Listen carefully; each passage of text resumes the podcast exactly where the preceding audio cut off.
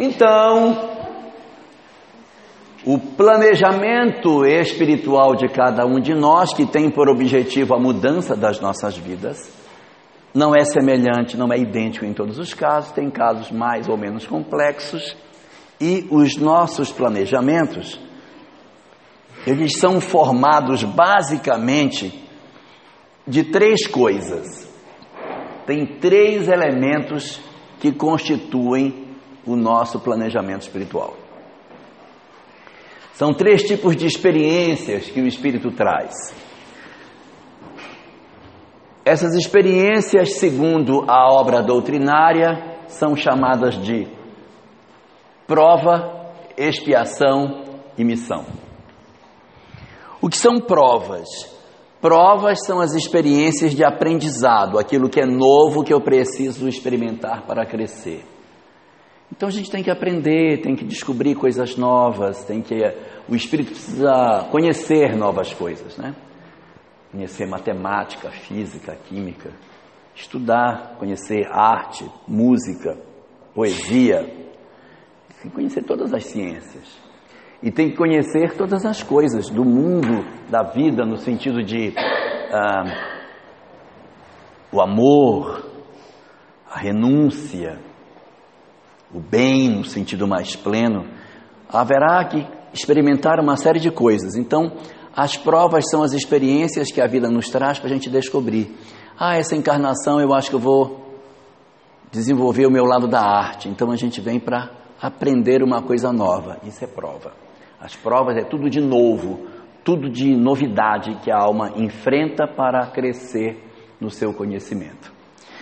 Quando a gente enfrenta uma prova e a gente não se sai bem, nós precisamos repeti-la para corrigir o que fizemos de errado. Aí já não é mais um encontro com uma novidade, é a repetência daquilo que a gente não fez certo da primeira vez. Quando isso acontece, dá-se o nome de expiação. E existe uma terceira situação na nossa vida chamada missão. A missão ocorre quando a gente vem para dar exemplo das coisas. Quando eu estou para exemplificar, quando eu estou para dar aos outros o exemplo do. Oi? Desliga? O ar? Não, desliga, abre. É que você pôs a mão assim. É porque está aberto. É para ficar aberto. Então desliga. Não, para ficar mais fresquinho, só é pelo menos ligado e ficar. É para ficar ligado e aberto. Então, fica mais energia. Pronto, continua sua palestra. Tá muito. Tem um porquê. Deixa quieto, deixa quieto. Tá, tá. O que é missão? Missão é assim: eu já enfrentei a prova e eu me saí muito bem na prova. Então eu posso ser exemplo. Quando eu faço isso e eu sou exemplo para alguém em alguma área, então já não é mais expiação nem é prova, aí já é missão. A gente diz assim: ah, mas eu não tenho missão. Quem sou eu, coitadinho de mim?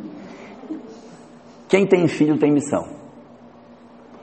Porque você pegar uma pessoa e dizer: não, minha filha, acorde, tome banho, não, vá para, largue o celular, agora venha deitar, agora acorda de novo, vai lavar essa louça, vai estudar, menina vem para dentro. Isso é missão. Às vezes quando a gente era criança nem era assim tão obediente, né? Às vezes em casa também não lavava a louça depois do almoço. Mas depois que casa, você tem que dar o exemplo e tem que ensinar e às vezes chegar, ó, vamos embora, gente, vamos fazer isso. Então nessa hora, você acaba sendo um exemplo para as pessoas. Ah, meu pai, nossa, meu pai, vixe, meu pai é meu exemplo, meu pai trabalha porque meu pai chega. Mas nem era assim também ele, né? Mas agora ele é um exemplo. O pai chega, meu filho, já fez a tua tarefa? Faz tua tarefa, rapaz. Vai estudar. Está pensando o quê? Mas ele também nem estudava quando era menino. Mas hoje ele, ele fala por quê? Porque agora ele tem que dar o exemplo. Então, quando a gente está ajudando alguém na sua atividade, e dando um exemplo de como a gente deve fazer, nós estamos em processo de missão. Na Terra, a maior parte do nosso planejamento é constituído de prova e de expiação. Pouca coisa é missão, porque a gente tem muito mais confusão para resolver e coisas para aprender do que coisas para ser exemplo. Então nós somos muito mais prova e expiação do que missão. Por isso que se diz que a Terra é um planeta de provas e expiações. O mais certo era dizer que a Terra é um planeta de provas, e expiação e missão. Mas tem pouquinho, mas tem. Só que é tão pouco que a gente acaba sendo mais predominante em provas e expiações. Como é que a gente pode entender na prática como é que essas frações do planejamento elas se comunicam? Como é que a gente sabe, como é que a gente identifica o que é que na minha história de vida é prova, é expiação ou é missão? Então, eu tenho prova, expiação, missão. Prova, por exemplo, ou expiação, por exemplo. Frequentemente, quando a gente está diante de uma expiação, como é que eu sei que ela é uma expiação? É porque frequentemente a gente reclama. Oh meu Deus do céu, o trabalho miserável que eu tenho. Ai meu Deus, ai esse marido, ai essa família, ai esse corpo, ai essa conta bancária. Então, quando a gente reclama, reclama muito, não é reclamar uma vez só, mas quando é costume nosso, a gente reclama sistematicamente alguma coisa da nossa vida, desconfie que aquilo está incomodando muito. É uma expiação. E por que que é assim? Porque a gente está reencontrando com aquilo que é do passado. E quando a gente reencontra com o que é do passado, o planejamento faz a gente se reencontrar de jeito que a gente é obrigado a mudar. Então, incomoda. Incomoda e a gente reclama, ai, não quero isso não. Porque eu, eu queria ser diferente, mas a vida me colocou de um jeito que não era o que eu gostaria. E eu tenho que desempenhar a minha função na condição difícil para mim que a vida me deu. Eu não sei se estou sendo claro no que eu quero dizer. Eu quero fazer uma pergunta. Pode fazer. Mas e quando que a Terra não for mais expiação, daí que for para regeneração, qual desses vai predominar? Quando a terra não for mais de provas e expiações, aí a missão vai aumentando. À medida que missão vai aumentando e prova vai aumentando, a expiação vai diminuindo. Vai ficando cada vez menorzinho. Mas isso é um processo muito lento, não é brusco. Ela vai, por exemplo, no dia que nós tirarmos da terra, acabar na terra, não existe mais hanseníase, não existe mais AIDS, não existe mais sarampo, não existe mais poliomielite, não existe mais um monte de doença, os espíritos que encarnariam na Terra para ter essas doenças não vão vir para cá. Então lá naturalmente ela vai mudando. Na medida que a gente não tiver mais na Terra, é, é, a gente tiver condição de higiene, de limpeza, de um monte de coisa, muitas doenças vão desaparecer naturalmente. Então é o progresso científico que vai mudando a Terra e ela vai alterando e moralmente vai mudando. Porque o tipo de espírito que encarnaria já não é mais o mesmo. O espírito que precisa passar por uma situação de imundice não vem mais para cá. Na época da Idade Média, dava muita peste, né? Por que, que dava peste na Idade Média? Porque Deus tinha raiva das pessoas? Que as condições de higiene eram horríveis. A condição de higiene no mundo era tão ruim naquela época que nem banheiro existia. Então as pessoas deixavam as coisas tudo jogadas, ninguém tinha preocupação com lixo. Então os ratos andavam em cima da comida. Era uma beleza. Na época dos romanos o banheiro era coletivo, daí todo mundo se limpava com a mesma bucha. Não é uma maravilha? Não. É, é uma coisa de louco. E assim, com o tempo a gente vai, vai aprendendo e vai mudando. E a, a sociedade vai alterando. Antigamente é, as pessoas não votavam, só tinham os reis, as pessoas. Aí passa, não, agora vai votar. Mas quem é que vota? Só votam os homens, mulher não pode votar. Porque mulher não tem, não pensa, né? Então não votava. Aí depois, mulher pode votar? Pode, mas vota, mas só quem for analfabeto, só quem for alfabeto, analfabeto não vota. Então essas coisas são conquistas que vão, que vão acontecendo e a sociedade vai mudando. Isso é lento, mas é assim. E aí devagarinho as coisas mudam. O que caracteriza a expiação é que a gente frequentemente a gente reclama, oh meu Deus, ai Senhor, não aguento mais. Algumas vezes na expiação a gente até aceita. É, tudo bem. É minha cruz mesmo, então eu vou levar.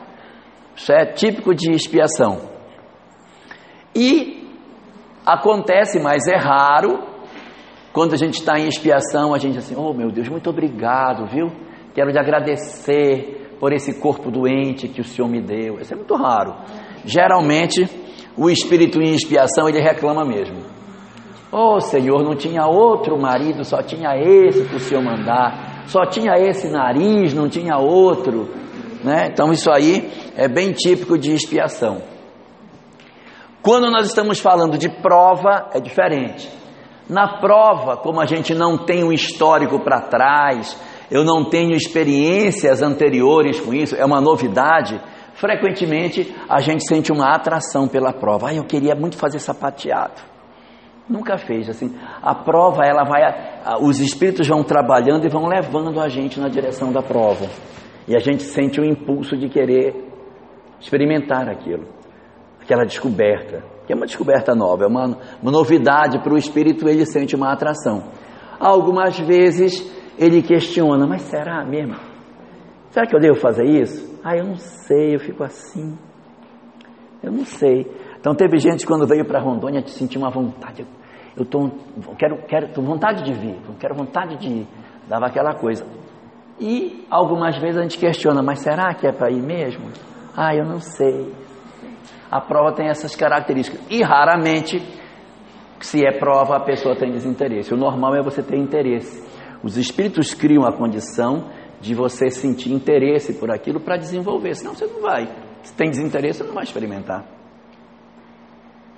E quando nós estamos falando de missão, ele possui um modelo que é exatamente o oposto da expiação. Quando é missão, frequentemente a gente vai ter gratidão por isso. Obrig... Ai, eu amo sala de aula, eu amo meus alunos, nossa, eu não sei o que eu seria se eu não fosse professor ou professora. Ai, quando eu vejo aqueles meninos remelentos dentro de sala de aula, nossa, eu gosto tanto daquilo. Quando eu não estou indo para a sala de aula, quando é época de férias, me dá uma saudade dos meus meninos. Aí quando eu chego no começo eu choro quando eu entro na sala, que eu vejo os bichinhos, tudo de novo.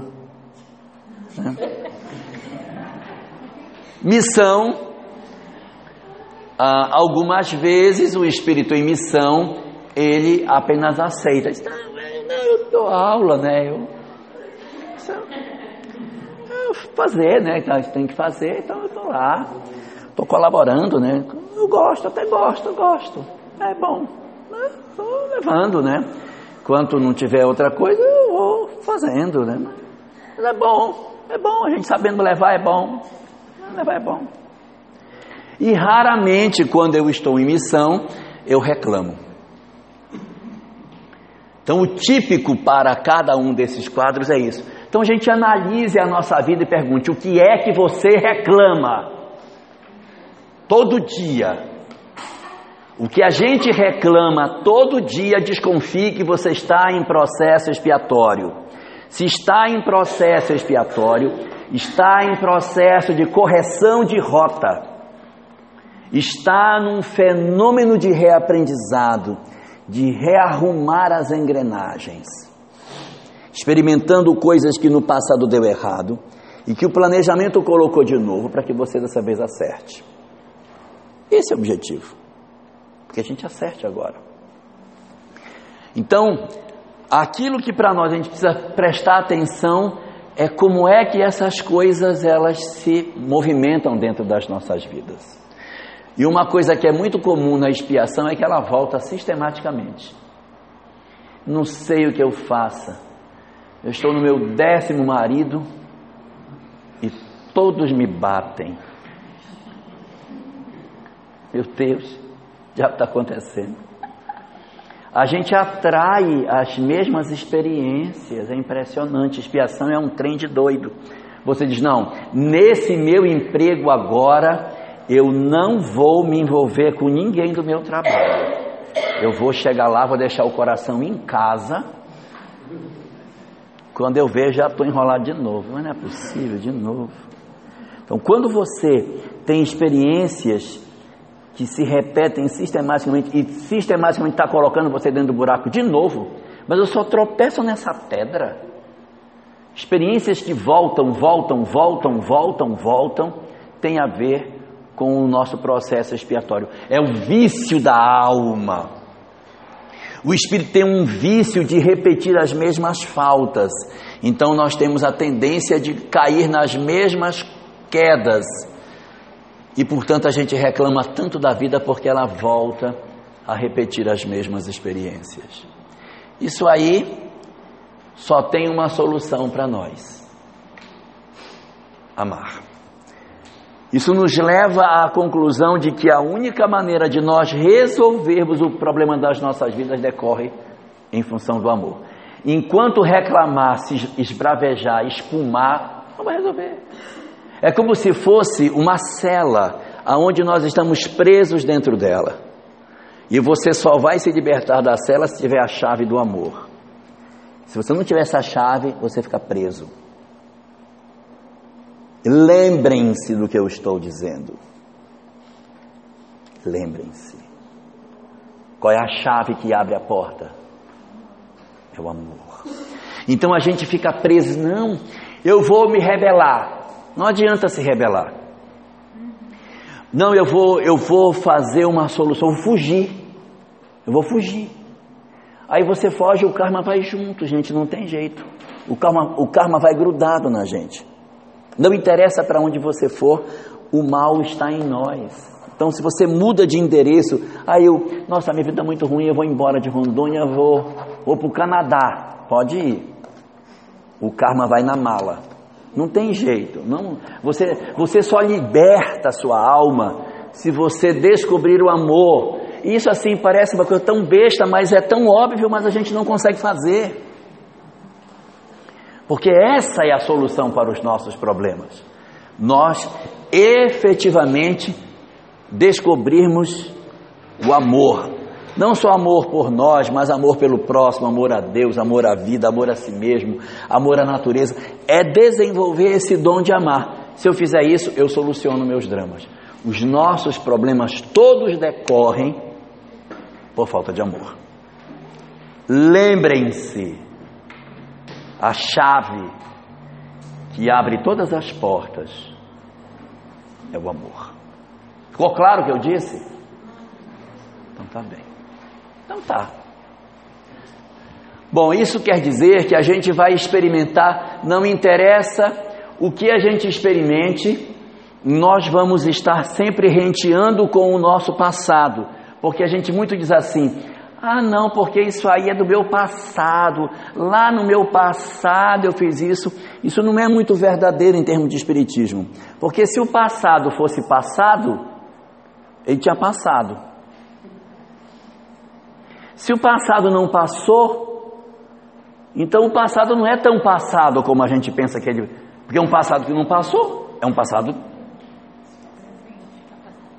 É. Por quê? A gente diz assim, não, tem coisas que eu vivo que elas me levaram para viver experiências do meu passado e hoje eu tenho uma profissão por conta do meu passado. É verdade. Está lá o meu passado presente na minha história. Eu estou ali como cozinheiro, de repente, aprendendo novas coisas. Aprendendo, quantas coisas eu vou aprender na minha profissão? Às vezes eu fui uma pessoa muito importante e Nunca dei valor a determinadas coisas. Imagina determinados maridos, né? Que chegam em casa, está pronto, bota meu comer. Nunca viu isso, minha filha? Mas nunca viu? Foi casado. E nunca vi. Põe meu comer. Aí a bichinha vai toda trêmula. De repente, pode renascer cozinheiro, né? Não é lindo? Né? Não só por expiação, pode, apare... pode ser cozinheiro por prova. Ah, eu quero conhecer, quero aprender coisas novas. Aí vai aprender a cozinhar. Nunca cozinhou, é um espírito que está aprendendo. E pode ser missão. Pessoas que amam cozinhar, adoram fazer, sente prazer de cozinhar. Gostou? Tá gostoso? Hein? Gostou? Quer mais um pedacinho? Mais um pedacinho? Então depende muito de cada um de nós. Então, as experiências, elas não significam necessariamente que nós estamos diante de um passado ou de um futuro.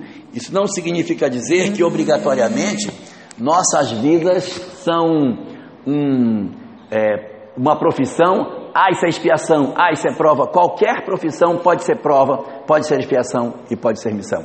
Eu posso ter, por exemplo, um professor que pode ser expiação, pode ser missão e pode ser prova.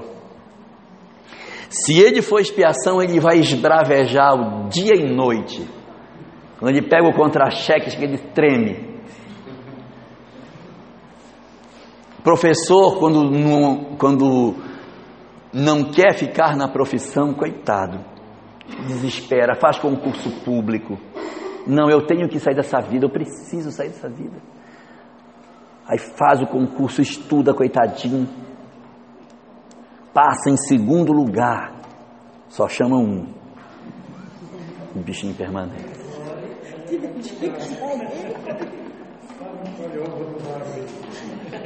que foi? Eu acertei em alguém?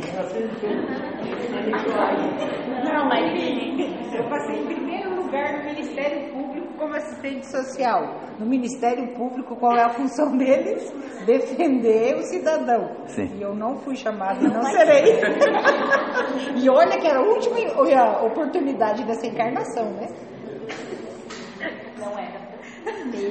Gente, passar em primeiro e não. É, não dá nem para recorrer, que tem que ir no Ministério Público pedir para ele recorrer. Recorri, recorri até Brasília. E olha, ainda um detalhe, eu sou aluna em ED, né, do ensino à distância. Fui lá e passei bem colocada, assim, top dos tops, com comemoração e tudo. E pronto, e agora? Gato embora passou e não quis. Gente, E sofre junto comigo. é para acabar, né? Pois é. Eu posso, por exemplo, escolher uma vida de sacerdote. A pessoa pode ser sacerdote por missão? Pode ser por expiação? Pode. De repente, pode ser um sacerdote por expiação. Se você vai nascer, colega, você vai. Eu não sei se vocês lembram, vocês são muito novos, não, não sabem disso, mas como eu, nessa época eu ainda estava encarnado, então eu posso contar para vocês. No século XIX,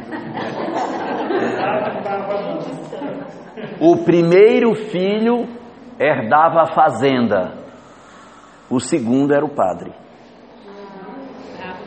Não interessa se você tem vocação ou não. Não era lindo isso? Um para a fazenda e um para a igreja. Às vezes o pobre do padre que ia para lá nem, nem, nem queria, gente. Mas vai. Seu segundo filho. Isso era muito comum na estrutura da sociedade brasileira que o segundo filho fosse ser os italianos, né? Eu conheci famílias assim, eles eram obrigados a ser padre. Obrigados a ser padre. Até um que trabalhou um tempo em Paraná, Valdecir. Era um desses meninos que a família decidiu que ele seria padre. Sem que ele tivesse vocação. Não, eles. Quando ficou grávida, então esse vai ser o padre. Foi decidido, entendeu? Você já pensou? Nossa.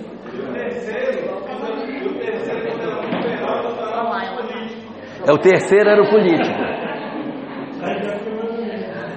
Esse pelo menos esperava ser Peralta para decidir, né? Bom, eu posso ter. Meu Deus. Esta profissão, esta profissão, ela pode ser prova, expiação, missão?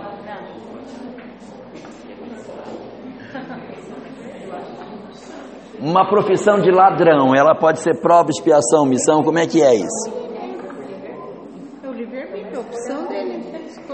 Ninguém reencarna para ser ladrão. Por quê?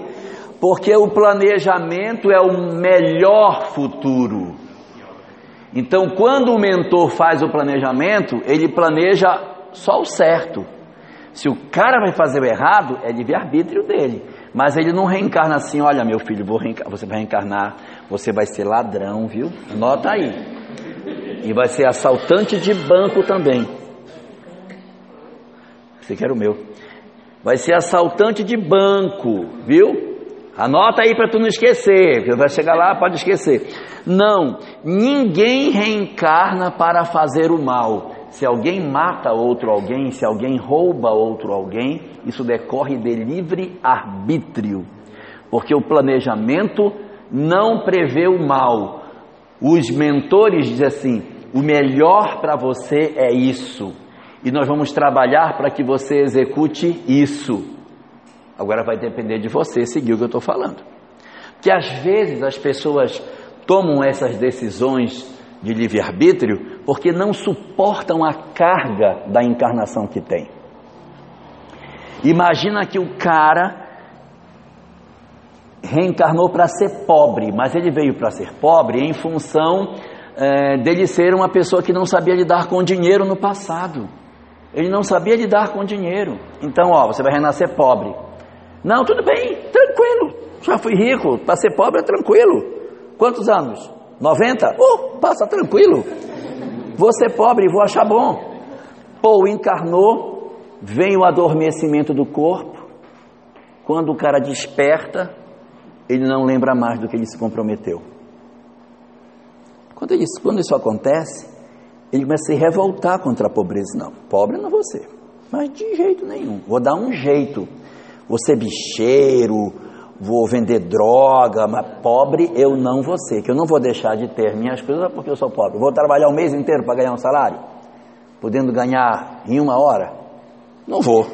Então a falta de forro moral no indivíduo promove que ele saia do planejamento. E esse esquecimento, Mari, ele decorre do processo de adormecimento progressivo que o espírito sofre quando ele retorna.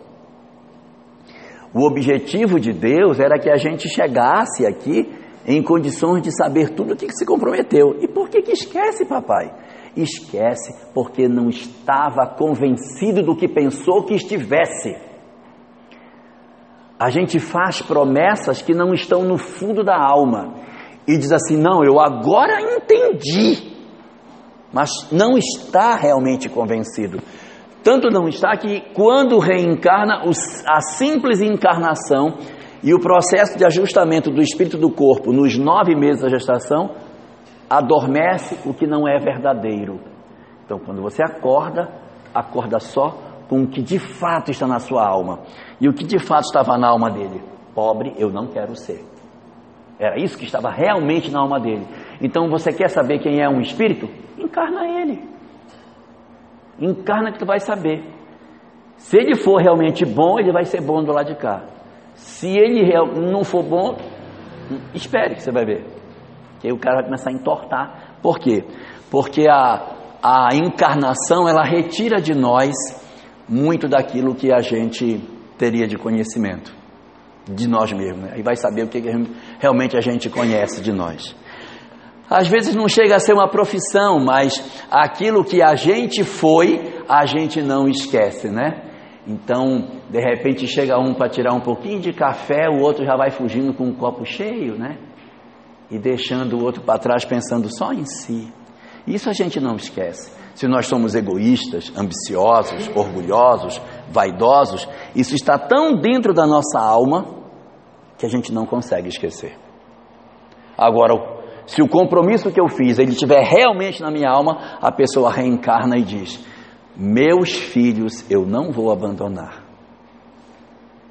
Está lá dentro. Quando está lá dentro, a gente não esquece. E agora eu tenho uma notícia para dar para vocês, que talvez não seja a melhor das notícias. Eu acho que é a melhor das notícias, mas talvez alguém ache que não seja a melhor das notícias. Mas eu vou dar a vocês agora. O Espiritismo nada mais é do que lembrar do lado de cá que tem um compromisso firmado do lado de lá. Porque sem o Espiritismo a pessoa diz: gente, eu, eu não sabia, eu esqueci. Como é que eu ia saber? Eu realmente ia fazer, mas aí eu reencarnei e eu esqueci. Então, me cobra assim também, né? Porque eu nem lembrava disso. Aí, ok, vamos resolver seu caso. Vamos colocar você dentro do Espiritismo. Aí você cai dentro do Espiritismo e diz, eu não lembro, eu vou te lembrar. Aí você vai para uma reunião sobre planejamento reencarnatório que diz para você: você tem um compromisso que você pode ter esquecido. E aí você não tem mais como dizer, mas eu nem sabia disso. Nós acabamos de perder a concessão espiritual de dizer que não sabia. A partir de agora, deste exato momento, esse argumento não vale mais. Porque agora ninguém poderá retornar ao mundo espiritual dizendo que nunca ninguém disse que a gente tinha um compromisso e que pode ter esquecido. Todos nós temos. Esses compromissos existem. E como é que eu vou saber qual é o meu compromisso? Daqui a pouco, no próximo bloco. Os que resistirem até o final da tarde saberão. Que resistirem saberão. Mas, é, o, o grande lance é a gente descobrir agora o seguinte: eu não tenho mais como esconder de mim mesmo que eu sei que eu tenho um compromisso, que eu sei que eu vim à Terra para promover um processo de mudança. Olha para si mesmo, olha o que repete e diz: Eu já sei onde é que eu tenho que mudar. Olha o que muito te incomoda, eu já sei onde eu tenho que mudar. Olha o valor que essa encarnação representa. Quando é que Papai do Céu vai conseguir dar de novo a nós a condição de vivermos num país com liberdade religiosa, com acesso à informação espírita, com todas as condições saudável, o corpo saudável, com condições de fazer, a gente não tem nenhum impedimento para fazer o bem. Nós não temos nenhum impedimento para fazer o bem. Nós vamos dizer o que do lado de lá? Não, é porque eu não tenho. Procure na sua cabeça que você vai ver que você não tem mais justificativa. É até uma maldade que eu fiz hoje com todo mundo, né? Mas acabou. Seria assim, como diz o Wesley, acabou o mimimi. Acabou o mimimi. Nós não temos mais justificativa para colocar sobre as coisas. Porque o argumento que a gente quiser buscar para isso não cabe mais. Está resolvido o problema. Nós, a partir do conhecimento que o Espiritismo nos dá, temos plena consciência, porque ele não tem rodeios, ele não tem parábolas, o, o papo é reto. Não, mas é porque eu, eu não imaginava que fosse assim, mas agora você não tem como, não tem como escapar. Houve um período dentro do movimento espírita que a gente ainda quis se esconder dizendo assim: não, o objetivo do Espiritismo é fazer a caridade. É fora da caridade na salvação. E a gente correu para fora para não ir para dentro. E muita gente disse: Ah, mas eu pensei que era para fazer caridade, eu não sabia que era para mudar. Eu pensei que era isso, gente. Mas não é.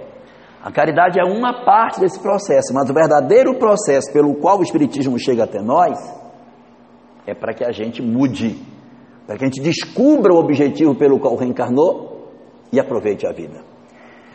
E o movimento espírita encontrou duas portas de saída para não fazer isso. A primeira foi a caridade. Não, o negócio é fazer caridade. Foi para cá, passou muito tempo até que disse: não, pode voltar que não é por aí não. Volte. Aí descobriu outra porta. Se não é essa porta, é a porta do estudo.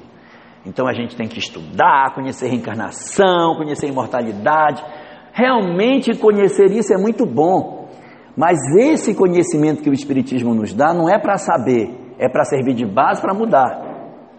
A gente aprende reencarnação não é para saber, não é para ficar no trabalho que a gente tem, sentado numa cadeira giroflex e rodando, dizendo, eu sei o que é reencarnação. Ixi, eu sei um monte de coisa. Não é para isso. Não é para isso. É para que eu diga assim, de posse do conhecimento que eu tenho, agora eu vou reinterpretar a minha vida. Eu vou reler quem é meu pai. Eu vou reler quem é minha mãe. Eu vou re, re, reconsiderar toda a minha história de vida. Quem sou eu nessa história toda? Qual é a importância dessa encarnação para mim mesmo?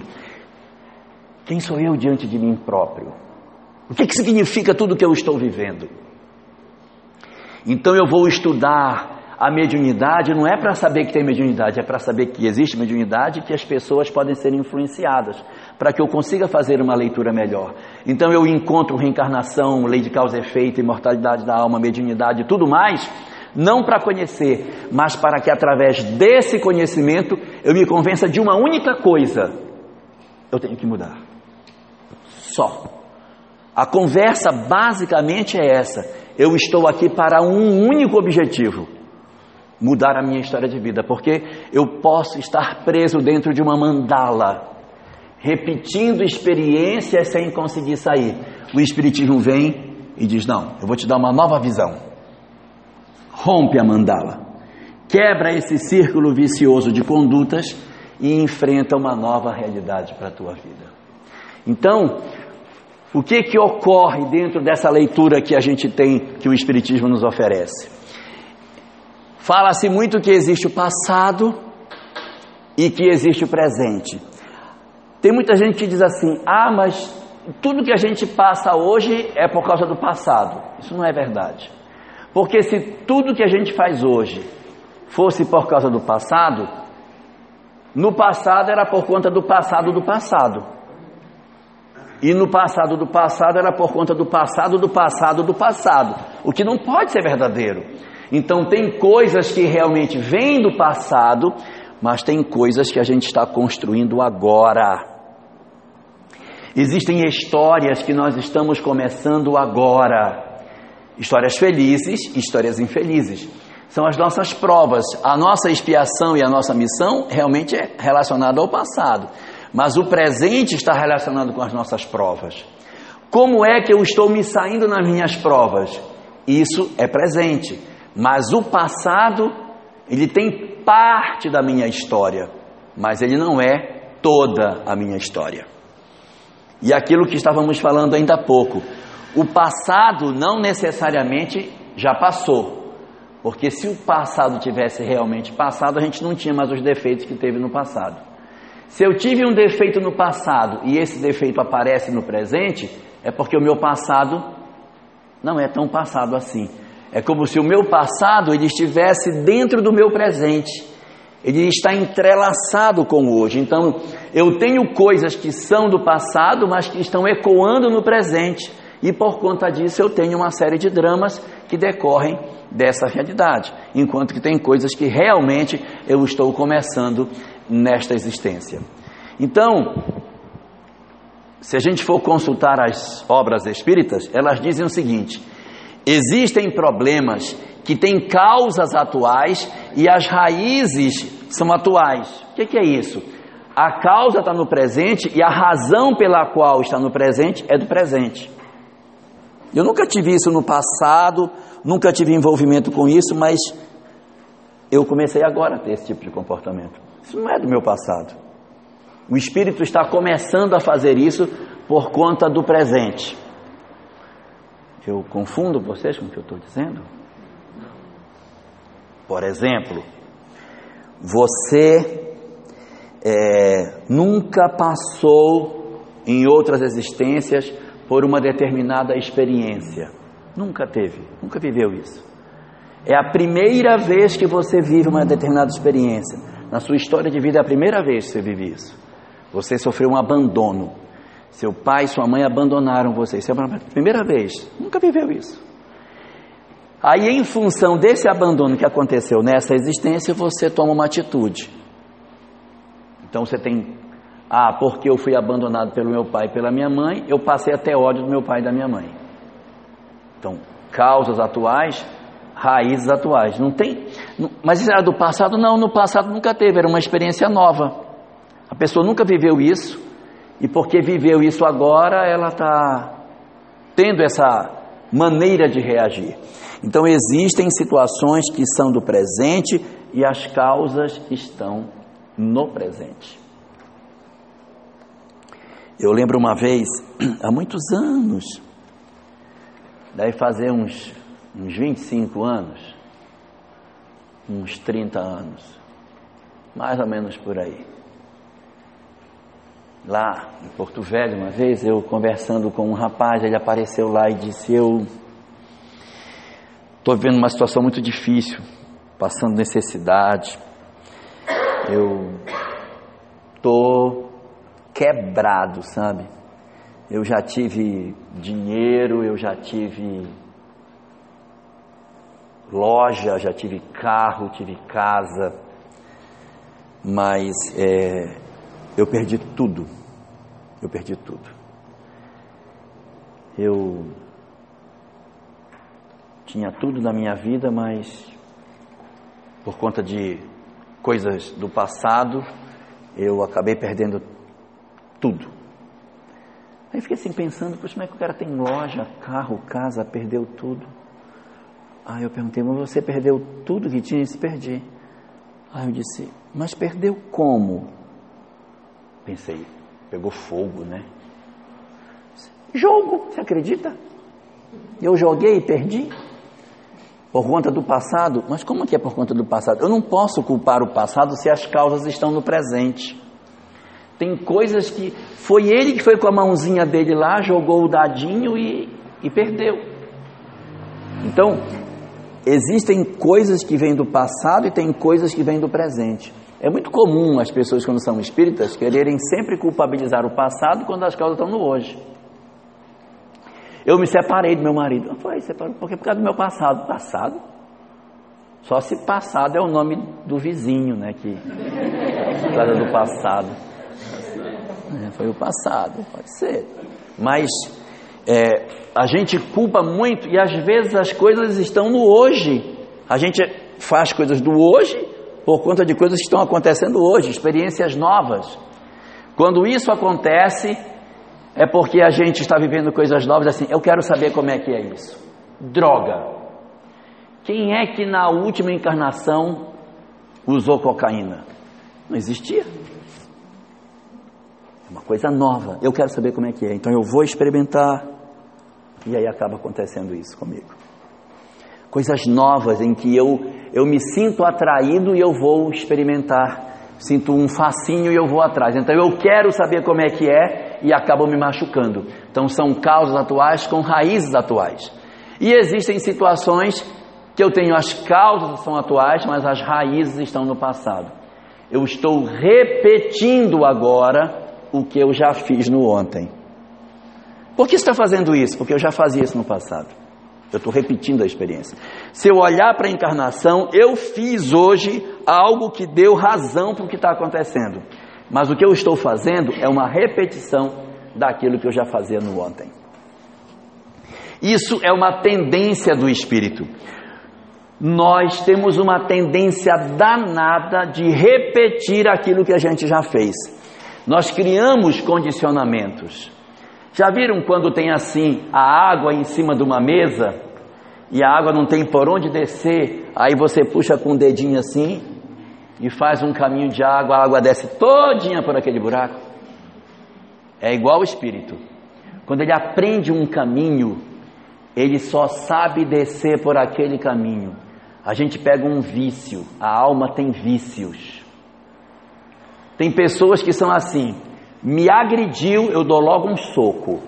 É dela. São os condicionamentos que ela fez. Para ela não dar um soco, nossa, é um sofrimento, que a vontade que ela tem é de moer o indivíduo.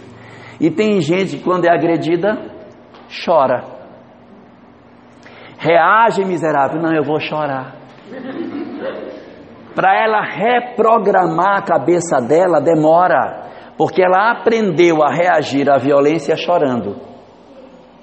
Eu estou confundindo com o que eu estou falando? São vícios da alma. É a mesma coisa. Uns eu agrido, o cara me mata. O outro eu agrido, ele chora. E tem o terceiro que nem agride, nem chora, fica por ali, pega um veneno, bota no copo, dá para o cara beber e fica ali, fazendo aquela cara de paisagem e se vinga rindo. É outro tipo de comportamento. Então nós, nós aprendemos, nós temos vícios de comportamento. Eu vou contar uma história para vocês que aconteceu também faz bastante tempo lá em Porto Velho. Essa, essa é interessante. Deu entrada lá na casa espírita, lá em Porto Velho, um rapaz há muitos anos, que ele tinha ele tinha um problema. Ele sentia muito calor no rosto. Muito calor, como se o rosto dele estivesse queimando, queimando. Ele sentia o tempo todo um ardor, um ardor, um ardor no rosto. E ele começou a participar da casa, foi participando, foi, foi tomando parte dos trabalhos da casa, tornou-se trabalhador da casa e frequentando, e foi estudando e acabou indo bater no grupo mediúnico. E lá no grupo mediúnico ele veio a saber o que acontecia. Né? Logo que ele começou a participar, esses sintomas foram diminuindo e ele ficou bom. Lá ele descobriu o seguinte: que no passado ele queimava as pessoas, matava as pessoas queimadas. E algumas, alguns dos espíritos, não muitos, mas alguns dos espíritos que ele queimou, que foram vários, não perdoaram e andavam atrás dele. Então, esses que o perturbavam eram desses que ele havia queimado lá atrás e que continuavam perturbando. Aí aquilo foi conversado, essas entidades foram atendidas e tal, tudo ficou razoavelmente resolvido. Tá claro aí a história? Muito bem. Um dia, é de noite, ele está em casa, dormindo, ele ouve um barulho.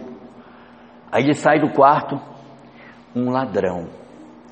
O ladrão está metendo a mão pelo buraco que tinha perto da maçaneta, querendo abrir a porta para entrar. Quando ele viu aquilo, o ladrão querendo entrar, ele rapidamente pegou uma panela, colocou água e botou a panela no fogo. Para queimar o cara. Qualquer um de nós ia pegar uma, uma vassoura, né? Um martelo, Uma faca. uma faca, hum, qualquer coisa. Não, o doido botou a panela no fogo. Quando ele botou a panela no fogo, que ele olhou e disse: O que, que eu estou fazendo? O que, que significa? O condicionamento da mente dele é para fazer o mal, para fazer o mal é queimando. É o inconsciente. É muito doido. Gente, a mente da gente é um negócio muito doido. Aí, quando ele viu o que ele estava fazendo, ele desligou o fogo. E aí, deu-lhe uma panelada. Muito mais. Muito bem. Mas,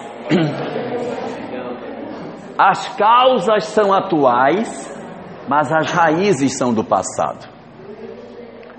Quando isso ocorre, e isso é muito comum, viu? A tendência do espírito é essa: repetir suas faltas. Espíritos frequentemente repetem as mesmas coisas. Se vocês duvidarem do que eu estou dizendo, observem como todos nós somos previsíveis. Que a gente chega em casa, isso aqui só pode ser fulano que fez, mas você nem sabe, mas sabe. Esse, já perdeu, já, Mino, já perdeu tuas coisas. Por, como é que eu sei? Porque a pessoa, ela funciona, a gente tem um, um parece assim, parece coisa de doido mesmo, mas a gente tem um jeito de funcionar, parece um robozinho que a gente repete aquele mesmo comportamento, a gente repete aquilo. O nosso jeito de ser é aquele. O planejamento espiritual é para mudar a maneira da gente se comportar. É isso que o planejamento faz. Então existem causas atuais com raízes no passado, porque são as tendências do ontem refletidas no hoje. Eu faço hoje porque era assim que eu funcionava no ontem. Aí eu estou repetindo de novo. Eu era uma, uma mulher da corte francesa e eu continuo hoje querendo achar que eu continuo na corte. Mas não está mais, minha filha. Mas eu continuo achando aquele sonho de grandeza, aquelas coisas, por conta da leitura que eu faço de mundo. Além das causas atuais com raízes atuais, eu tenho as causas atuais com raízes no passado. E tenho um terceiro tipo, que são as causas anteriores sem causas atuais. Né? Então, eu fiz no ontem, eu não fiz nada no hoje, mas eu recebo o ontem no hoje, sem que eu tenha feito nada para isso. Nasceu cego. E aí? São coisas que eu olho, olho, gente, mas eu não fiz nada para isso hoje.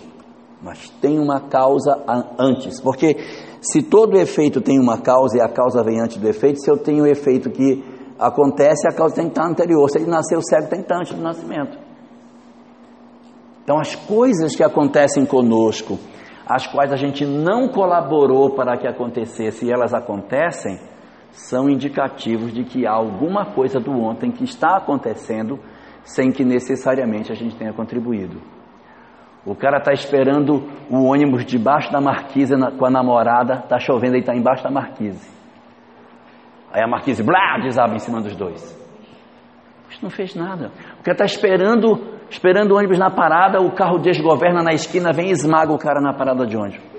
Estou na parada, fazendo nada demais. Não estou fazendo nada demais. Diferente do outro que vai pro bar, bebe, bate na minha cara, bora ver se tu é macho, bate, dá na minha cara, vem. Ele vai apanhar mesmo, está pedindo. Então, se aí você tem causas atuais. No outro você não colaborou, você não fez.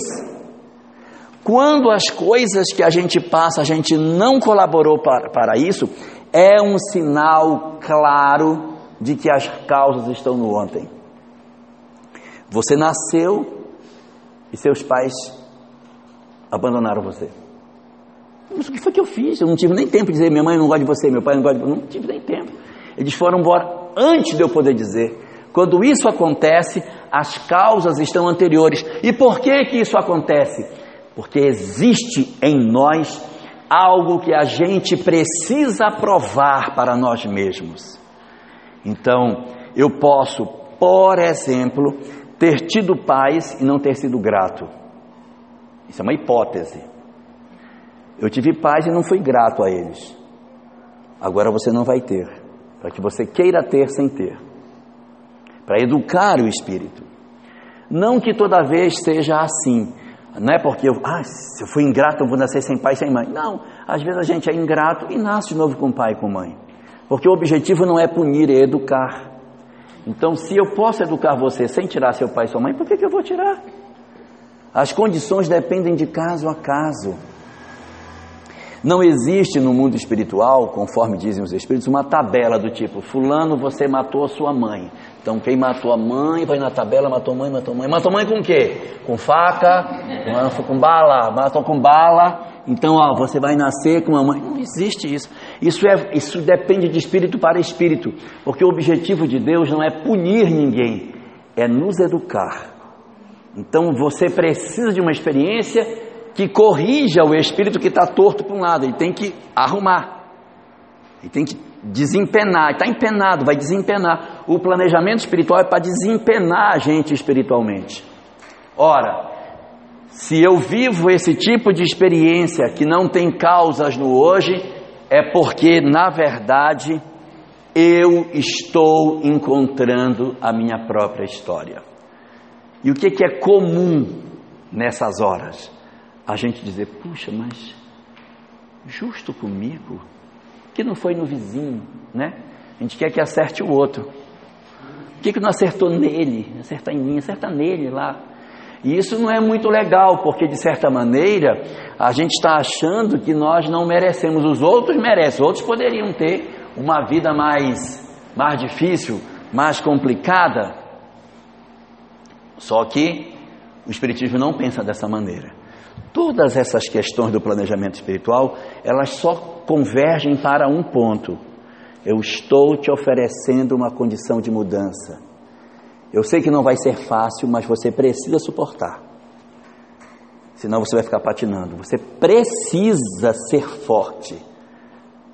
É necessário que você se fortaleça. Senão você pode escorregar. Ok? Então, o que é que, o que que Deus quer? Qual é o objetivo de tudo isso? Quando Ele oferece essas coisas que às vezes nos fazem chorar, que faz a gente se entristecer, que a gente fica às vezes perguntando à noite no travesseiro, mas por que, meu Deus? Por que minha família é tão difícil? Por que, que meu corpo é dessa forma? Qual é o objetivo disso? Qual é o sentido? O que, é que a gente quer como resultado desse processo todo? Então, aqui é onde a doutrina espírita vem trazer um grande contributo para nós, para nos dizer que o grande objetivo daquilo que a gente está fazendo é para que a gente possa mudar a nossa história de vida. Nenhum planejamento foi feito para que a gente siga na mesma rota. Se alguma coisa na minha vida me incomoda, é porque o planejamento está nos empurrando para a gente pegar uma, um outro caminho. Está nos dizendo: sai dessa rota, pega o outro caminho. Por isso que é, é, é, tem as, aquela tipo umas agulhas. Você quer vir para aqui, ai, ai, dói, mas eu queria tanto ficar, ai, ai, dói. Aí você tem que vir mudando de rota, mudando de rota. Vamos fazer uma comparação grosseira, né? Uma comparação grosseira. Parece aquele negócio de botar boi que você vai, o boi vai, você vai. Como é que chama aquele negócio? Não, que, que, que, que cutuca, não, que cutuca o boi para ele pegar. Hã? Ferrão. Que cutuca o gado, aí o gado, ai, não me cutuca, dói, aí vai, o gado vai por ali, aí vai para guiar ele para onde ele vai. De maneira grosseira, é mais ou menos isso que o planejamento significa. Se a gente lembrar, no momento da conversão de Paulo de Tarso, quando Jesus aparece para ele próximo de Damasco, ele diz: Saulo, Saulo, por que me persegues? E em seguida diz: Duro para ti é recalcitrar contra os aguilhões. Aguilhões são espinhos. Recalcitrar é insistir de ir em cima de alguma coisa, vai e volta. Recalcitrar é insistir de ir numa mesma direção. Então, duro para ti é recalcitrar contra os aguilhões. Ou seja, meu filho, eu estou te espetando, pega o outro caminho, faz favor, não te machuca mais. Vai pela outra via, deixa essa. E os aguilhões são todas as experiências que fazem a gente pegar outro caminho. É isso que o planejamento vai fazer. Ele vai nos empurrar por uma outra via. E quanto mais você insistir de vir pela via antiga, mais dói. Dói, às vezes a gente vai doído, mas vai espetada, mas ai, como dói. Mas dói porque eu estou insistindo nesse caminho. No livro dos Espíritos, questão 614, os Espíritos dizem a Kardec assim: as leis morais são as únicas verdadeiras para a felicidade do homem. Indicam-lhe o que ele deve fazer ou deixar de fazer.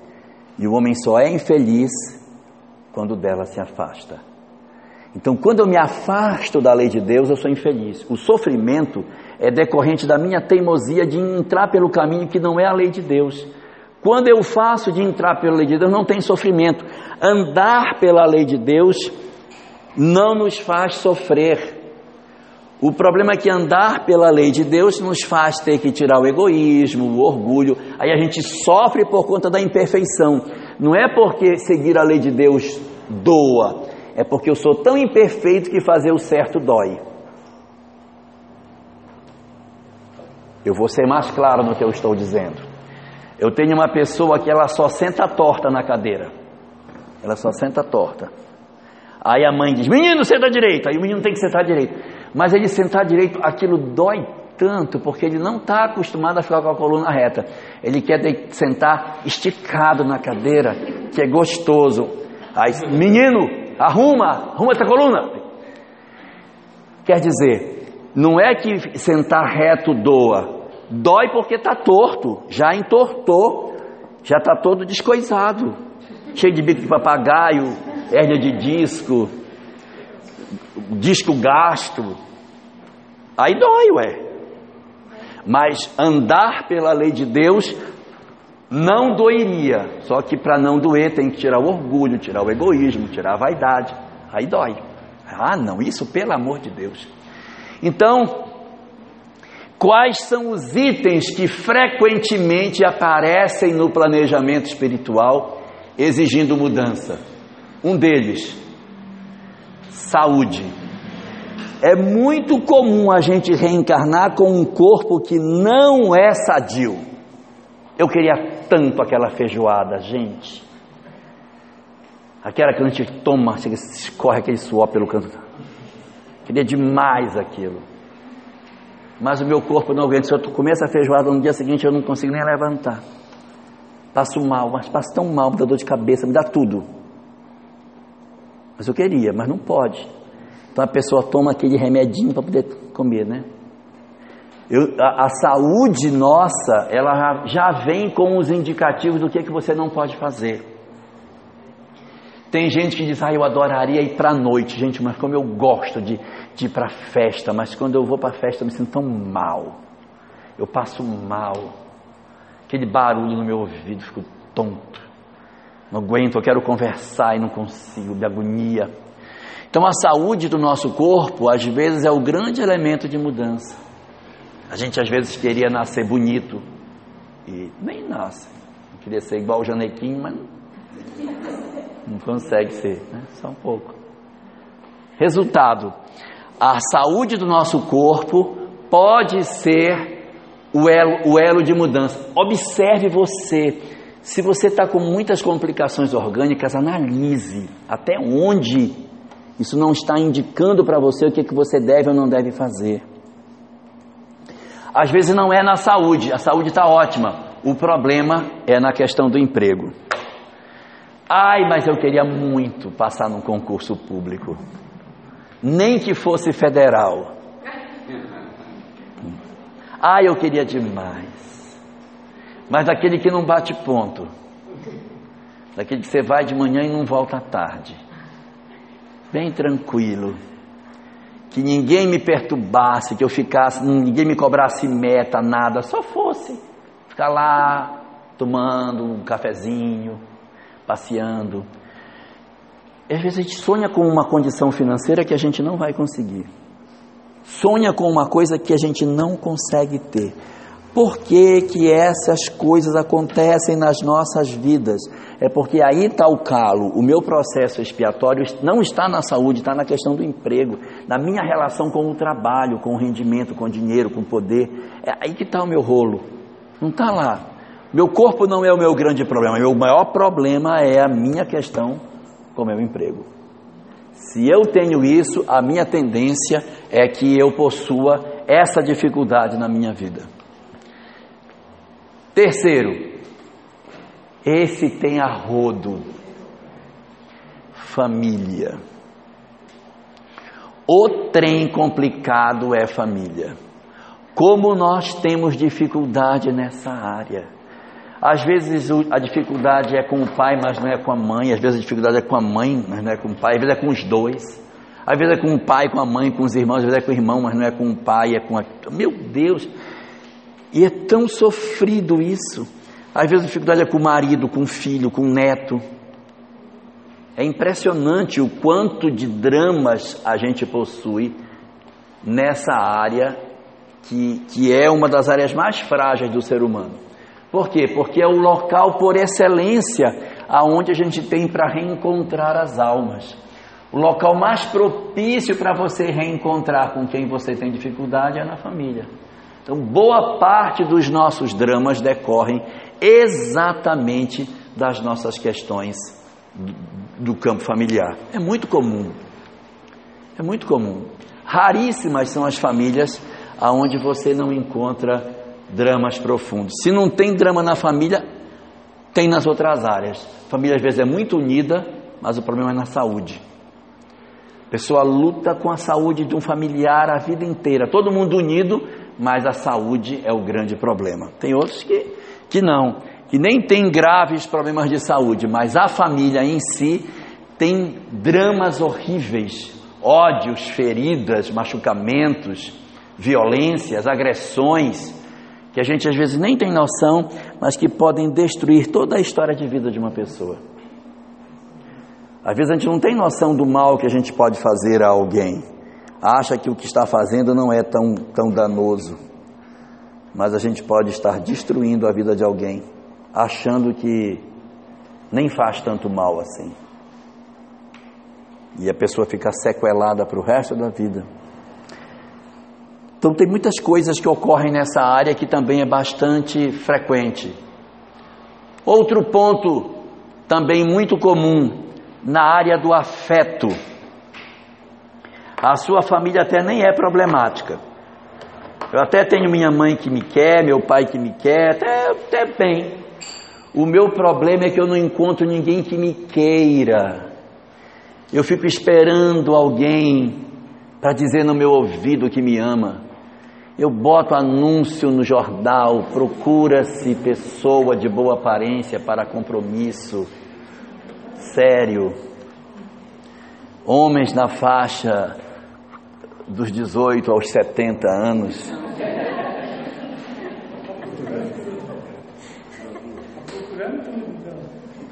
De boa aparência ou de má aparência, qualquer um está valendo, por favor. Não estou mais escolhendo, o que vier para mim está ótimo. Mas existem pessoas que sofrem tanto porque não conseguem ter um companheiro. E dariam tudo que têm só para dividir a vida com outra pessoa. Que o grande sonho é encontrar um parceiro na vida. Alguém que você possa passear de mão dada, que leve você para a praça, que ponha você no colo. Alguém que, que faça suas vontades. Que mime, não, deixa eu ver. Ai, eu acho que. Oh meu Deus, com. Oh meu Deus. Oh meu Deus.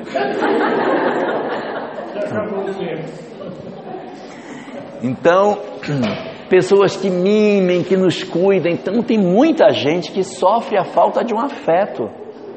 Quem tem acha isso uma besteira, mas tem gente que sofre demais, que, que vive a vida por conta da, da, da expectativa de encontrar alguém para dividir, aquele sonho de ter alguém.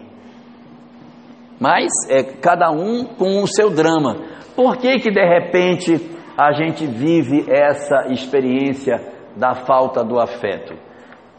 A gente pode procurar um livro, o livro se chama Vigilância, capítulo 13, chamado Karma de Solidão.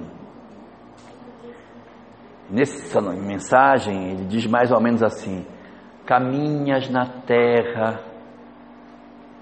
sem ter ninguém que possa contigo dividir a existência, e sofres porque esperas alguém e esse alguém nunca vem e aí isso resvala para tristeza, aí você fica deprimido, porque não tem a pessoa que você amaria. Um dia você vai entender que talvez a coisa que te falta hoje foi aquilo que você teve no ontem e não soube cuidar. Malbarataste enquanto possuías. E tem um pedaço da mensagem que ele diz assim: Invejas aqueles que passam nos sorridentes e engalanados nos carros do aparente triunfo. Vês e os invejas, mas não sabes quanto sofrimento existe neles que passam em outras áreas, às vezes mais afligentes do que as tuas. Porque você está querendo uma pessoa, puxa, olha só, lá vai ela andando naquele carro lá, com o marido, gente, eu sem ninguém. Mas se você fosse ver ela tem um marido, mas ela tem tantos problemas. Não por conta do marido. Às vezes por conta do marido, às vezes nem por conta do marido, mas é uma condição financeira, é um filho doente, é um problema que eles não têm como resolver. Então cada um está carregando a sua cruz. Cada um está levando a sua. Cada um está levando a sua, né? Tem até uma história que o Luiz Marcos gostava de contar essa história. Eu vou contar para vocês. Que como vocês são novos, vocês podem não ter ouvido, eu vou contar. Deus, quando fez as pessoas, deu uma cruz para cada um carregar. Então, cada um carrega a sua. Então, numa estrada, vai todo mundo carregando a sua cruz, arrastando. Tem uns que tem uma cruz que é do tamanho do mundo, outros têm uma cruz curtinha. E assim a gente vai andando, carregando, carregando. E tinha um cara puxando a cruz que ele era muito incomodado, porque a cruz dele era muito grande e tinha uns outros que tinham a cruz menor. E aquilo fazia um incômodo dele, porque ele ficava com uma inveja danada de ver o pessoal andando com a cruz sem dificuldade e ele puxando aquele carreirão de cruz nas costas. Isso é uma imagem, não quero que ninguém pense que isso é verdade, isso é uma, uma piada. Aí quando foi um dia, as almas pararam para descansar, né? aí todo mundo deitou para dormir, deixou suas cruzes lá. Aí disse, é hoje que eu vou resolver um problema. Ele acordou de madrugada, todo mundo dormindo, ele foi procurou uma cruz pequenininha, vai ser essa aqui. Aí botou aquela cruz curtinha nas costas e saiu todo serelepe na frente, foi embora. Aí os outros acordaram, começaram a procurar a sua cruz. O dono da cruz pequena ficou procurando, não achou a cruz dele. Aí disse, puxa, mas sobrou só essa grande. Vou levar. Pegou a grande. E aí ele na frente, olhando para trás, rindo, porque ele estava a cruzinha dele curtinha, chegaria bem rapidinho. Quando chegou lá na frente, tinha um fosso para atravessar. Aí jogava a cruz, andava na cruz, passava do fosso.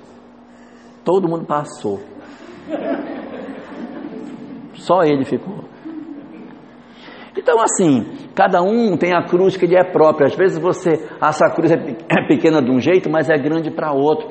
Cada um numa área diferente. E ó, gente, não ter uma pessoa que demonstre afeto para algumas pessoas pode ser fácil. A pessoa convive bem com a solidão, não sinto falta de ninguém. Vive bem, está ótimo, não me dói. Mas existem pessoas para as quais a falta de um afeto dói demais. E quando dói muito, é o indicativo de que esse é o vício da alma, por isso que é tão doloroso.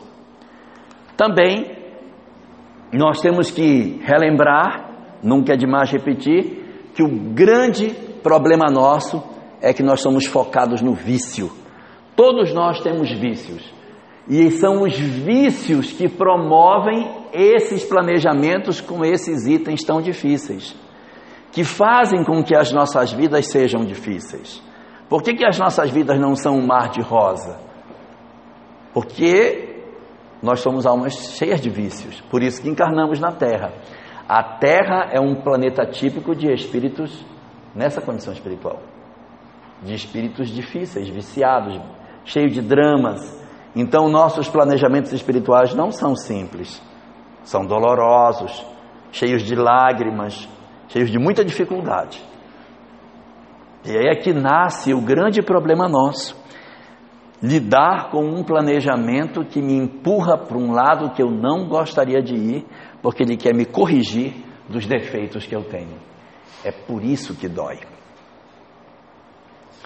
Por que, que as nossas vidas às vezes nos parecem tão pesadas? É porque as nossas cruzes ficaram pesadas demais. Tem uma oração da Igreja Católica, não estou falando mal de catolicismo não, mas só para a gente ver como é que a gente, como é a nossa leitura de vida, de mundo, como a gente tem uma visão sofrida do mundo. E tem uma oração que diz assim: Salve Rainha, Mãe de Misericórdia. Como é o resto? Aventura dos Esperança, salve agora. Não, mas nós recorremos. De. Não, peraí, peraí, peraí. Devagar, só me perco. A voz bradamos degredados filhos de Olha só, eu sou um degredado filho de Eva. Que mais? A vós suspiramos, gemendo e chorando neste vale para ter sofrimento assim no inferno.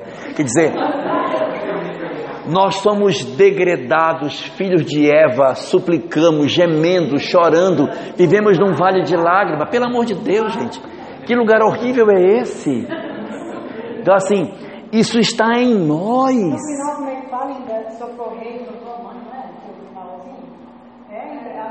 Não acaba ainda?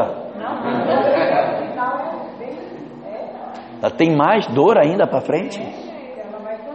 Ai, minha filha, socorro.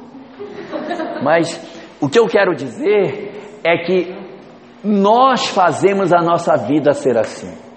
Nós fazemos a vida ser pesada. É, a gente se vitimiza. A gente sofre assim exatamente porque a gente se vitimiza. Eu, eu, eu conheço uma senhora que ela é assim, ela, ela fala gemendo tá, o tempo todo. E ela, ela já tem idade, mas aí ela vai na casa da filha, que já tem netos, adultos, e ela chega lá, como é que a senhora vai? Volta, ah, tô... indo, né, minha filha? Tá certo, tô indo. Vovó, pare com isso, vovó. Que é isso? Vamos para cima, venha para cá, venha para cá, venha para a cozinha. Mamãe fez um bolo, venha cá, sente aqui. Sente aqui na mesa, vamos comer um bolo. A senhora quer um pedaço de bolo? Se você quiser me dar, minha filha, eu... Assim, sabe? É aquela coisa sofrida. A gente transforma a vida num vale de lágrimas. Tem outros. Eu conheço uma outra senhora que ela é sozinha ela não tem o afeto e ela mora só com a filha. Então a filha já está adulta e ela também muito mais adulta do que a filha. Aí a filha diz assim para ela: Mãe, é, eu tô indo, tô indo lá no shopping com o Beto, tá? Aí a mãe diz: Vai, minha filha, vá se divertir, vá. Eu não mereço, eu tenho, tenho que ficar sozinha porque é o meu destino. Eu mereço, meu destino é ficar assim. Eu tenho que me acostumar, porque daqui a pouco você casa e me abandona e eu vou ter que ir para um asilo mesmo, então eu já tenho que me acostumar a ser só, vá, vá se divertir. Eu não, eu vou ficar aqui curtindo a minha solidão, a minha tristeza. Aí, gente, pelo amor de Deus. Mas o que, que é isso? É toda a dificuldade que a gente tem por um processo de vitimização, por quê? Porque a vida faz pressão em cima de nós e a gente não consegue reagir a esse processo de pressão. O judaísmo, não é o espiritismo, mas o judaísmo, ele diz que a vida tem dois tipos de pessoas. Dois. Os escravos e os senhores. Os escravos são os que não têm vontade própria, porque escravo não tem vontade. Quem tem vontade é seu senhor. É seu senhor que diz: vai, volta, senta, levanta, come, trabalha. Tudo ocorre na vida dele porque o outro determina sobre ele. Esse é o escravo. Ele não determina nada sobre sua vida. E o Senhor é livre. O Senhor é aquele que decide sobre sua própria história. O escravo é aquele que, numa comparação, tudo não é tudo não depende dele, depende dos outros. Assim, eu sou assim por causa da minha mãe. Eu sou assim por causa do meu pai. Eu sou assim por causa do meu marido, por causa do meu filho. Tudo está fora de mim e nada está dentro de mim. Eu não sou culpado de nada. Tudo são os outros que são culpados. Quando eu sou assim, eu sou um escravo. Quando eu descubro que eu sou o construtor da minha história, eu me torno Senhor. Eu deixo de ser escravo e me torno Senhor. Ok? Quando é que a gente vira Senhor? É quando eu olho para mim mesmo e diz: ah, a responsabilidade é minha. Fui eu que fiz isso. Porque é muito comum dizer assim: sabe por que, que eu sou assim? Sou assim por causa da minha mãe. Aí o queixo logo treme. Da minha mãe. Do meu, meu pai. Aí o queixo treme. Sempre, sempre as coisas estão fora de nós e nunca estão de, é, devidas a mim. Eu não sou o responsável pela minha história. Quando eu vivo assim, eu estou preso na mandala. Porque eu só ponho a culpa nos outros. Como que eu vou mudar se a culpa não está em mim, gente? Eu só posso mudar no dia que eu disser: eu sou responsável. Depende de mim. Enquanto eu não fizer isso, eu vou ficar aqui gemendo e chorando neste vale de lágrimas. Hã? É, o vale de lágrimas fui eu que criei. Tem um negócio bonito, eu não vou lembrar porque. Mas Joana de Anjos outro dia deixou uma mensagem para o Divaldo muito legal, em que ele diz assim: O mal que me fazem o mal que me fazem não me faz mal. O mal que eu faço é que me faz mal, porque me torna, porque me torna um homem mau. É lindo isso. O mal que me fazem não me faz mal. Se a gente entendesse isso em profundidade, a gente parava de reclamar. O mal que me fazem não me faz mal. O mal que eu faço, este sim me faz mal, porque me torna um homem mau. Não é lindo isso? É uma coisa extraordinária. Então, o nosso planejamento quer que a gente se desentorte, coloque essas coisas, mas eu, quando vejo a desentortar, digo: ai, mas dói demais. Ai, como dói. Ai, e fico gemendo. Ah, é tão bom gemer, gente. É tão bom fazer papel de vítima, é tão gostoso. Foi ele que é culpado. Deitar na rede e falar, ah, foi aqui. Ai, eu estou agora aqui. Ai. Ai.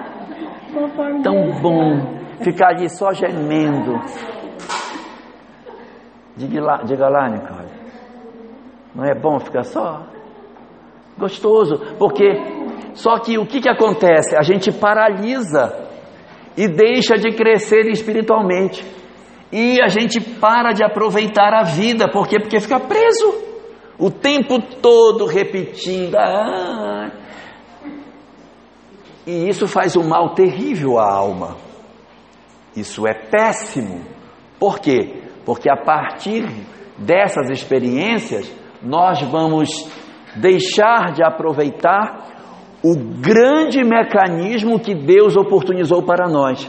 O planejamento espiritual nada mais é do que um programa educacional que Deus está propondo para você.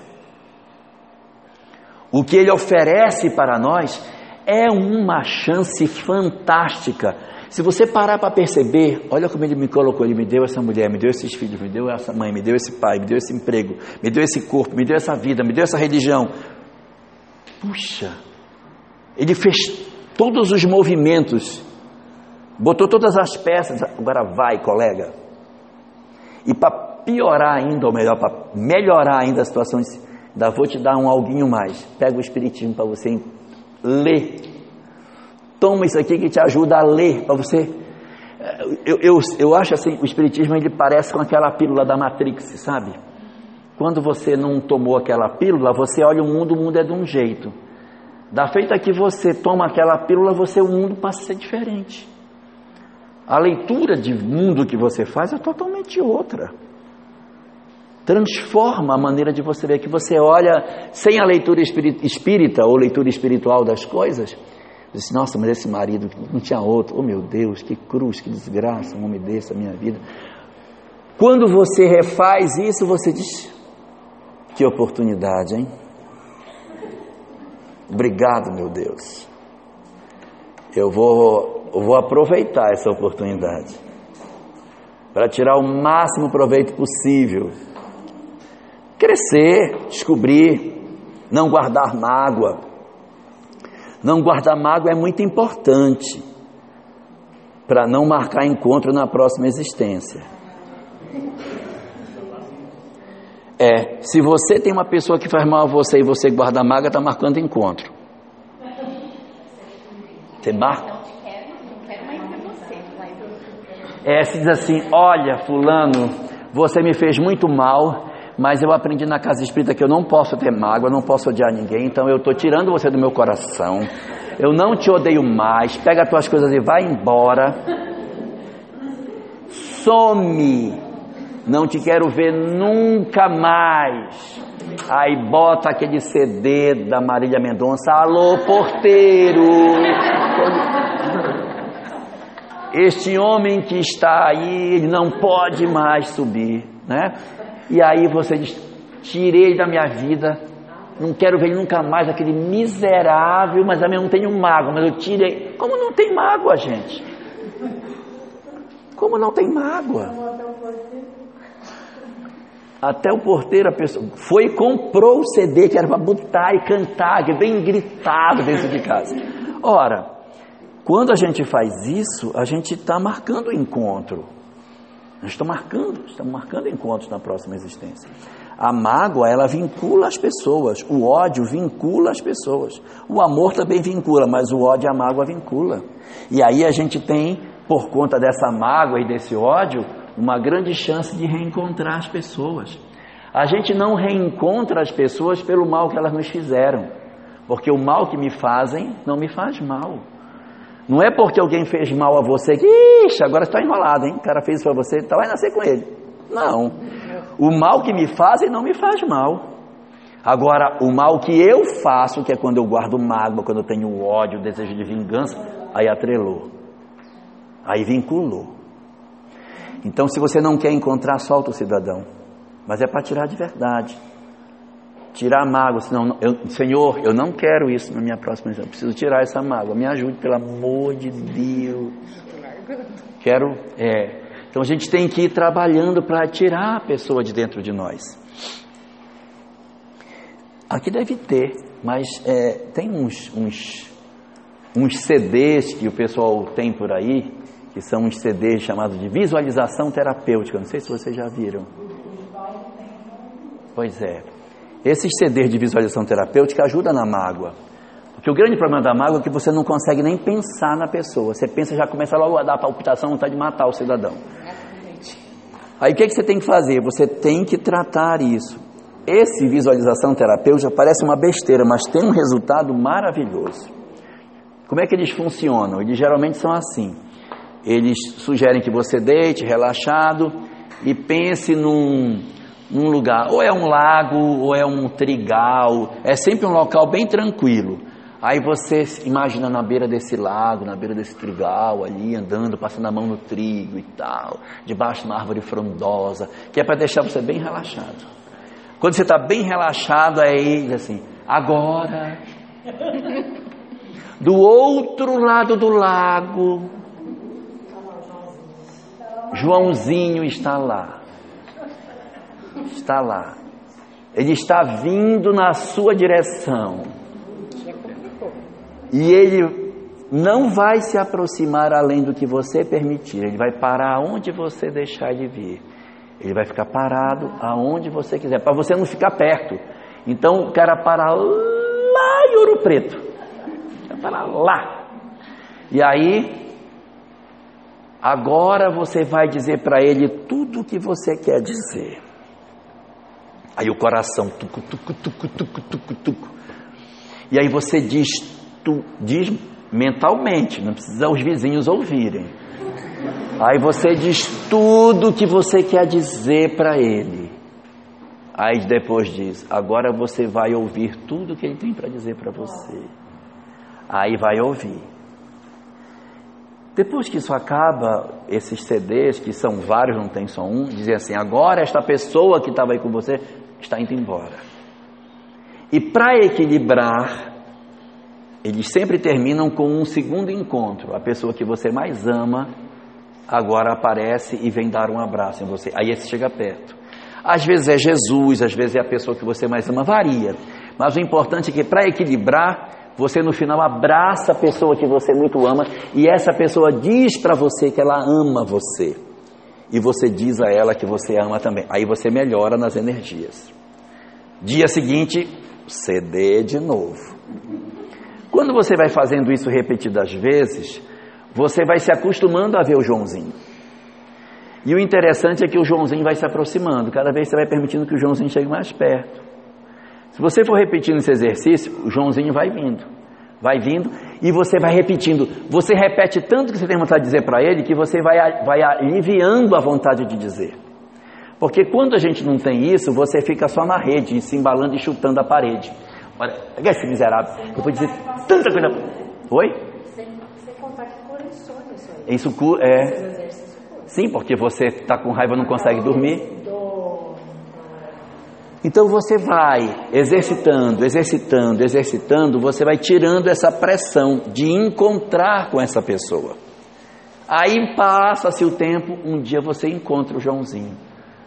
Não, quando você encontrar o Joãozinho, não vai fazer todo esse sentimento, porque você já está acostumado a encontrar com ele. Isso vai ajudar demais, porque se você não faz isso, quando você está no centro da cidade que aparece uma pessoa de costa parecida, o coração falta sair pela boca. E nem é a pessoa, só parece, que dirá se fosse a vítima. Ou o algoz, né? É, a nossa vítima. Resultado, nós precisamos fazer isso para que a gente desate esses nós. Daí que esses programas são os programas educacionais que o espírito tem para desempenhar, para desenvolver. Então, olha lá. Só que para que ele ocorra, existe uma mobilização espiritual impressionante para que isso aconteça. As pessoas às vezes dizem assim: puxa, mas é muito errado isso. O cara faz um planejamento, senta todo mundo, discute o que tem, depois está pronto, me dá um pisão, me manda embora e depois fica todo mundo torcendo para ver se vai dar certo ou errado. Quando eu volto, você errou. Seria muito chato se fosse assim. Não é dessa forma que funciona. Segundo o Espiritismo, toda noite você reencontra ou tem a chance de reencontrar com eles. Esse planejamento que foi feito, você quando dorme, sai do corpo, tem a chance dos mentores chegarem e dizer: E aí, minha filha, como é que tá? Tá ruim ou tá bom? Tá difícil, mas o que é que está faltando? Vamos lá. E vem coragem, vem ideias. Aí você pegou o caminho que não devia, saiu da rota. Vamos ver se a gente coloca de volta. Tenta colocar, não deu? Então esquece. Esquece aquele caminho, vamos montar um por aqui agora. Vamos fazer uma outra alternativa, um caminho alternativo para que a pessoa consiga se desenvolver. Então, tudo isso é buscado para que a pessoa consiga andar. A mobilização espiritual ela não para, os espíritos se mobilizam o tempo todo. O nosso problema é que a gente não sintoniza com eles. É só isso. Mas a busca dos espíritos em nosso favor ela é incessante. Espírito mentor não abandona seu protegido. O seu protegido é que frequentemente não dá bola para o seu mentor. E aí acaba acontecendo isso é, que a gente vê. Situações que a gente costuma fazer diante disso. Eu não aguento, eu não, não suporto. O meu planejamento é pesado demais para mim. Eu não tenho condição de suportar isso. Então eu vou fugir. A gente tanto pode fugir psicologicamente como pode fugir fisicamente. Como é a fuga psicológica? Eu fico em casa, mas eu não me meto mais em nada. O filho é seu, você cuida dele. Ainda quando o filho faz coisas, olha, olha o que teu filho fez. Mas a pessoa psicologicamente ela já foi embora. Ela já fugiu da história, ela não está mais lá. Ou o cara foge e diz, rapaz, eu não vou ficar mais aqui não, ó. Eu vou é embora. Cata as coisas e desaparece. Eu vou para Jaru. E aí? Foi embora mesmo. Sumiu no mundo. Então a pessoa, e, e aí o que, que vai acontecer? Se eu fujo, a prova volta. Que a prova era uma necessidade. Se eu fugir dela, ela retorna. Eu, eu não estou dizendo que o casamento que a pessoa fugiu vai voltar ao mesmo marido. Mas a discussão sobre a fuga do relacionamento é, uma, é um problema meu, não é um problema com o outro, mas o meu problema é a fuga do relacionamento. Eu posso ter até um outro marido, mas que a questão da fuga vai voltar, vai. Tudo que o cara faz fica pela metade, tudo que ele faz é pela metade, ele nunca se dedica até o final. Vai repetir. Todas as provas deixadas pela metade vão repetir. Então é melhor resolver logo de uma vez. Se não repete.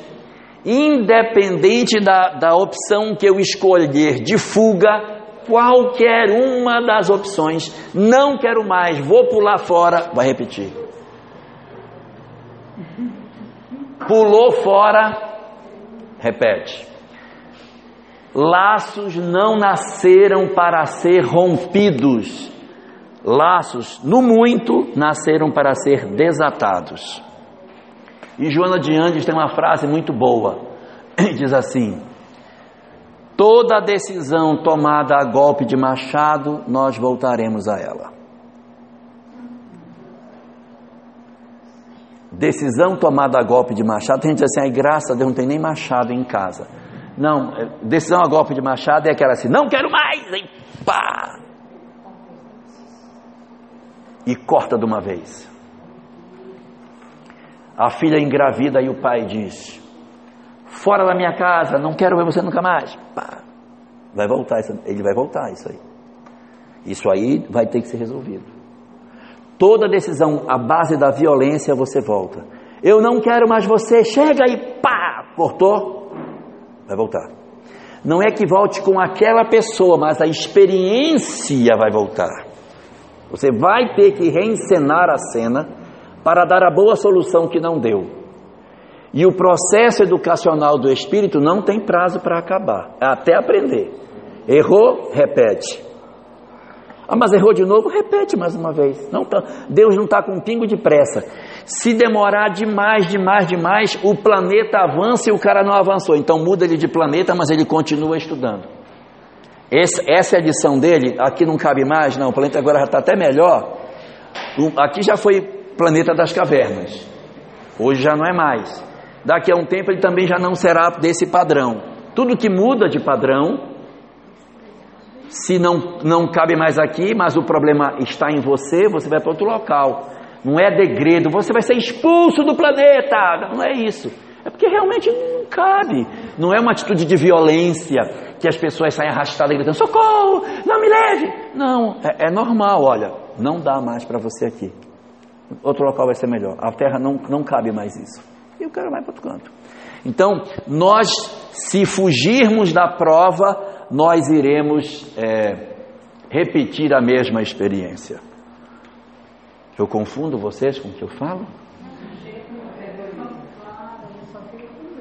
É, só fica com, fica com, med, fica com medinho? É, a gente fica pensando. Fala.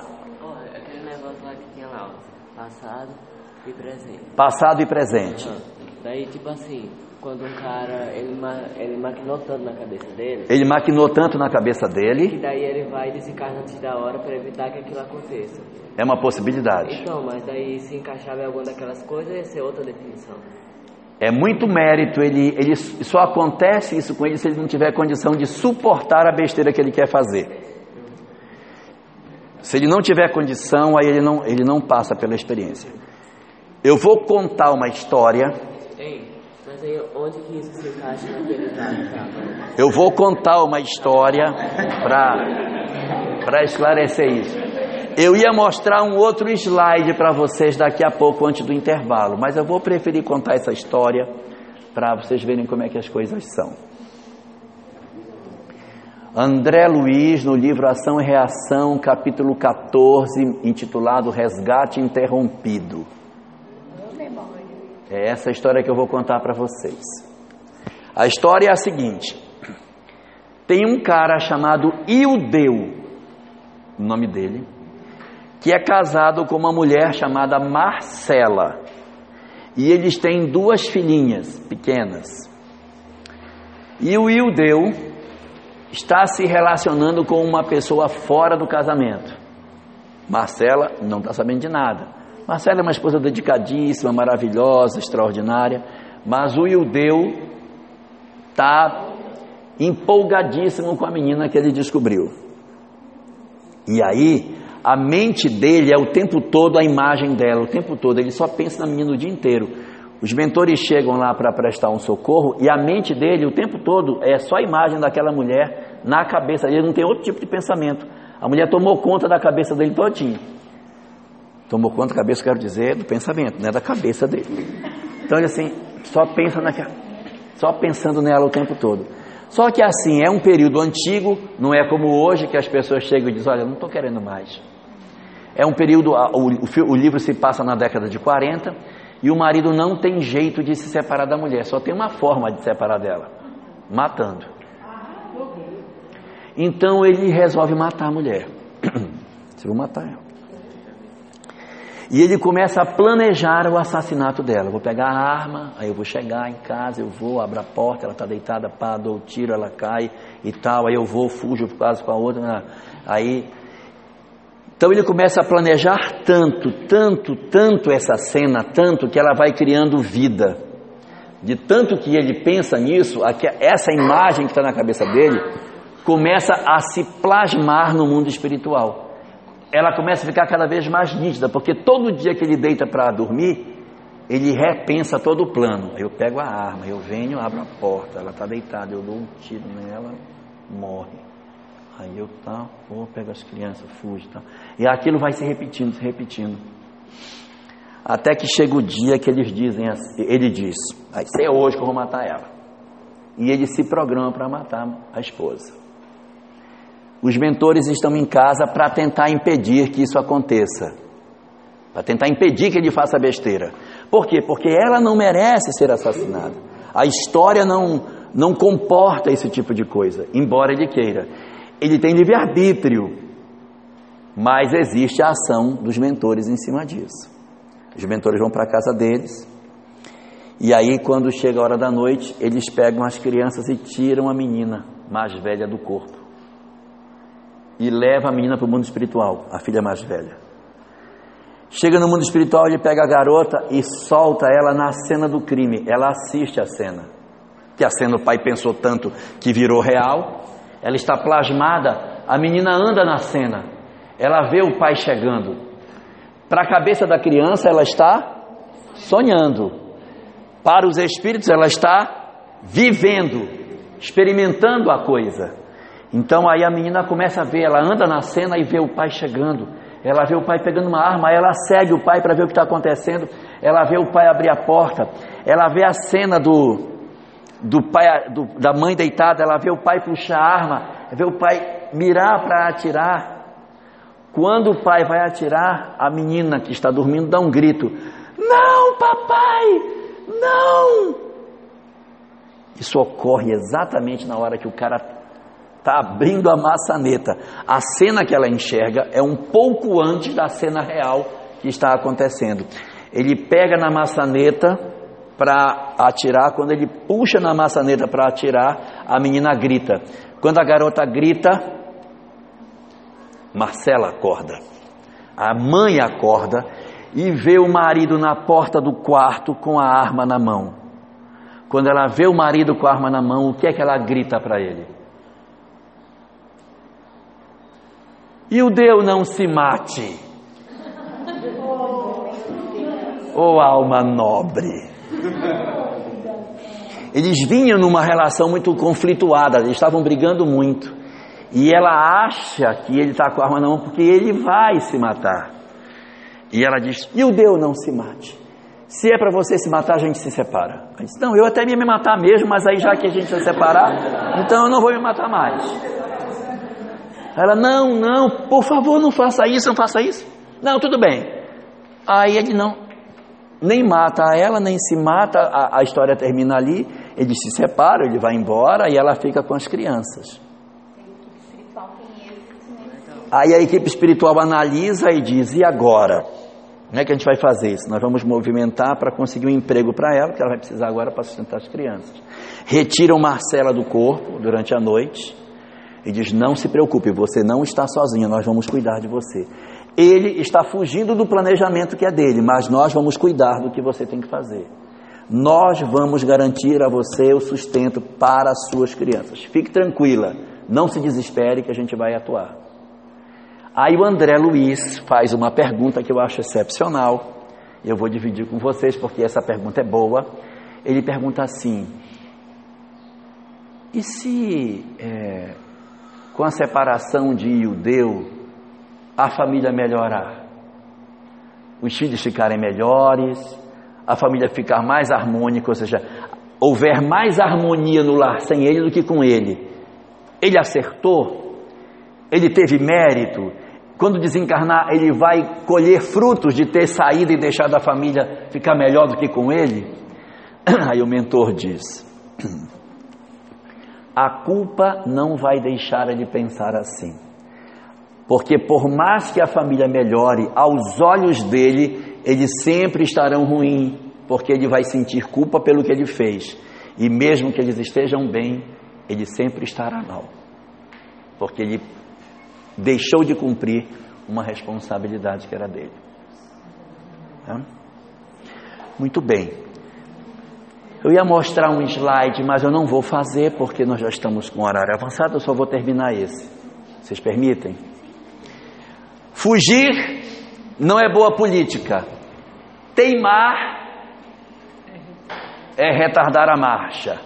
Não vou, eu, eu não fujo, mas também eu não ando, eu fico teimando. Não, então, eu, daqui eu não vou sair porque eu não quero, porque meu karma, eu vou ficar, mas eu vou teimar até o final, reclamando, gemendo.